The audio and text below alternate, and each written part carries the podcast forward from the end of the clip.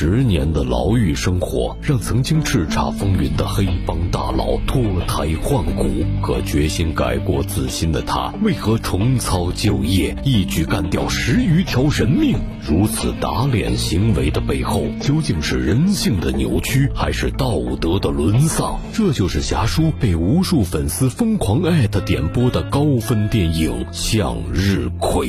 侠叔今天就带你重温感动。故事要从一一个杀人犯说起。十年前犯下杀人罪的男孩锒铛入狱，十年后刑满释放的他已经长大成人，决定洗心革面，重新做人。回乡的列车上，男人掏出随身携带的小本儿，郑重其事地写下三个大字：不许喝酒，不许打架，更不许哭。然而，与世隔绝的十年，让男人对眼前的一切都无所适从，就连洗澡。堂里的新式电子锁都要摆弄半天，澡堂员工胖虎忍不住呵斥道：“啊，搞啥呀你啊？捅坏了你赔得起吗你啊？”话还没说完，胖虎就瞥见了男人胸前上千条的纹身，顿时傻眼了。难道他就是传说中的黑道大佬千条哥？别看胖虎长得傻，猜的那是没错。千条哥这次重归故里，免不了要和老友聚聚。看看曾经的小弟，现在混的都是人模狗样。千条哥的心里感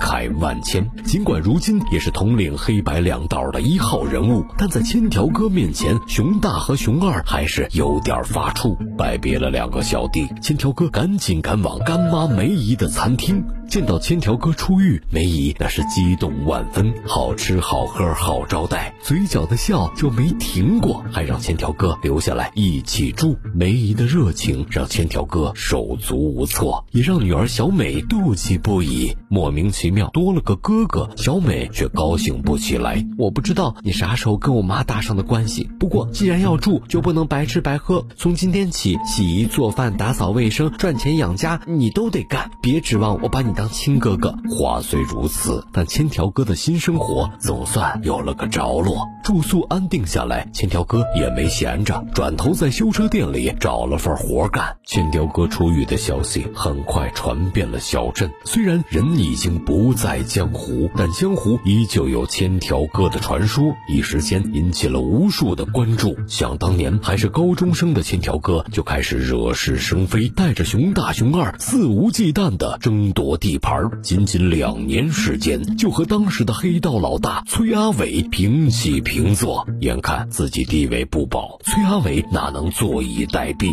带着一群歪瓜裂枣就找上了门，想给千条哥一点颜色瞧瞧。哪料到喝了酒的千条哥堪比猛虎，下起手来要多狠有多狠，三两下功夫就让阿伟丧了命。千条哥也因此进了监狱。这么一闹，当时的皮条客金爷和被千条哥挑断脚筋的老李趁机接管了小镇。熊大、熊二一看苗头不对，顺势就投靠了金爷，成了男人底下的两条走狗。而如今，金爷当上了市议员，熊大、熊二混成了小头目，任凭谁都觉得这千条哥会卷土重来，施加报复。可是谁也没想到，千条哥竟然一声不吭地干起了活，默默无闻不说，工作还积极勤快，任劳任怨，完全变了个人。不仅如此，千。条哥还打不还手，骂不还口，被暗恋小美的混混二狗摁住就是一顿暴揍，也是忍气吞声，毫无怨言。千条哥下决心要做个三好青年，就连学习也没落下，抽空报了个成人大学的补习班。别看千条哥看起来像个憨憨，但头脑啊灵光的很，连微积分都不在话下呀。这也让小美对男人有所改观，两个人的关系有所改善。千条。哥是踏踏实实做人，但麻烦却自己找上门来了。市议员金爷为了发展小镇、搞经济，买了一大块地皮，打算建成大商场。但由于梅姨的餐厅迟迟不肯搬迁，工程项目无法开展，搞得金爷那是很头疼。软的不行，只能来硬的。转头吩咐熊二去把这钉子户给我扒了。熊二不知道梅姨和千条哥的关系，二乎乎的招。召集了手下，就到餐厅闹事。可刚踏进门，抬头就瞅见了曾经的大哥，熊二那是吓得直打哆嗦呀，赶紧溜之大吉。意外的插曲没有打断千条哥的生活，送梅姨礼物，辅导小美功课，一家人出外野餐，三个人的日子过得也是十分欢乐。但这份快乐没能维持多久，老李就找到了千条哥，语重心长地说道：“你呀，快带着梅姨赶快离开这儿吧。金爷那个人心狠手辣，思密达阻碍了他的财路，他肯定不会放过你们的。”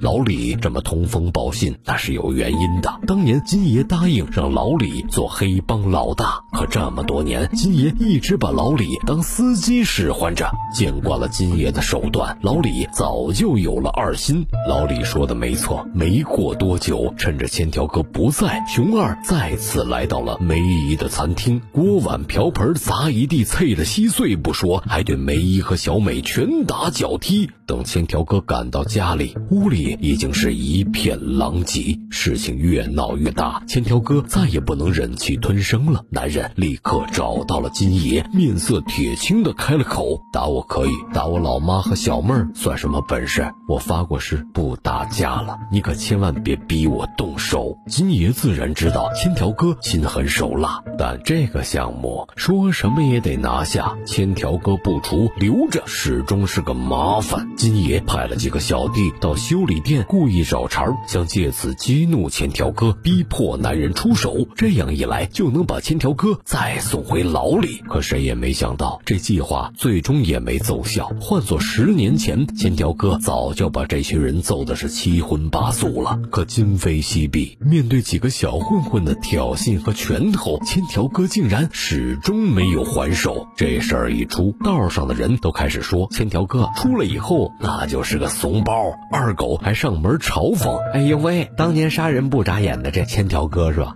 也有今天呢，咋回事啊？阿伟死了的时候那么嚣张，现在却给阿伟的老妈当儿子，怎么着？想赎罪当圣人呐？哈哈，是的，你没听错，崔阿伟正是梅姨的亲生儿子。听到这话，小美也是惊呆了，她不明白母亲为什么会对杀害哥哥的凶手这么的好。梅姨很。快快解释了小美的疑惑。原来出事后，梅姨也曾经找千条哥质问过，但看到千条哥抱头痛哭的那一刻，梅姨知道这孩子本质上还是个好人。心地善良的梅姨原谅了千条哥，还经常去监狱里探望男人。久而久之，产生了感情。梅姨这才决定认下千条哥这个儿子。更重要的是，比起千条哥来，梅姨的亲儿子阿伟简直不是人，经常殴。打梅姨，偷光了家里的积蓄。这么一个儿子死了，对梅姨来说反而是一种解脱。这么分析，您明白了吗？这梅姨是把千条哥当成亲儿子了。金爷这么下手，梅姨自然不能坐视不管，带着一堆证据找上了门。姓金的，我知道当年是你撺掇阿伟去打千条哥的，害得他们一个上了天堂，一个进了监狱。那块地皮也是你从阿伟手里骗走的。我。手里里有阿伟的日记，你把我逼急了，这事儿我给你捅出去，你也别想当议员了。原本以为这个威胁能让金爷收手，可梅姨到底是太天真了。这么一来，金爷更不打算放过他们了。果不其然，放学回家的小美正在过马路，就被飞驰而过的板砖砸倒在地，直接送进了 ICU。眼看小美也出了事儿，梅姨意识到这地儿是待不下去了，事到如。今只能卖掉餐厅，离开小镇。为了避免梅姨受到伤害，千条哥主动找到了金爷，低声下气的表示自己会带着梅姨离开，恳请金爷不要再动粗。然而金爷那是道上的狠人呢，送上门的鸭子就这么轻易放了？既然你这么说了，那 不如砍掉你一只手作为代价。话都说到这份上了，千条哥硬着头皮也得答应。锋利的匕首划破了皮肤，钻心的疼痛随即而来。好在动手的是老李，表面上看鲜血四溅，其实护住了千条哥的右手，帮着蒙混过关。可没想到这金爷背地里玩阴的，前脚答应了千条哥，后脚就派熊大杀死了梅姨，夺走了日记本。等到千条哥赶回家，看见的只有一具冷冰冰的尸体，地上遗落的耳环暴露了杀人凶手。千条哥压抑许久的愤怒在这一刻喷涌而出。梅姨的死让所有的坚守都没有了意义。千条哥此刻内心只有复仇一件事儿，单枪匹马的杀到了金爷的会所。那个拳头比钻石还硬的千条哥回来了。不知死活的二狗上前请战，可只一秒的功夫就被千条哥撂倒在地，摔了个狗吃屎。千条哥头也不回的扔了根烟，会所里燃起了熊熊大火。五大三粗的小弟你们接连上阵，可谁也不是千条哥的对手，死的死，伤的伤，场面混乱不堪。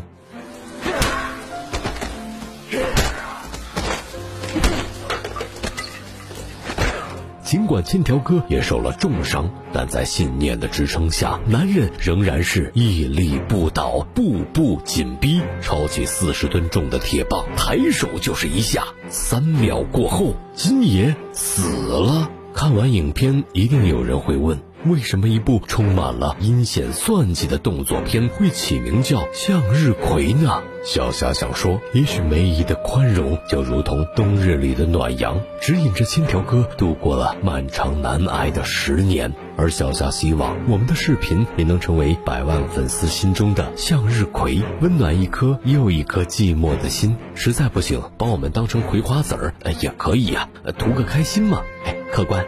刻一个，啊，不对，哎，点个赞，点个赞再走嘛。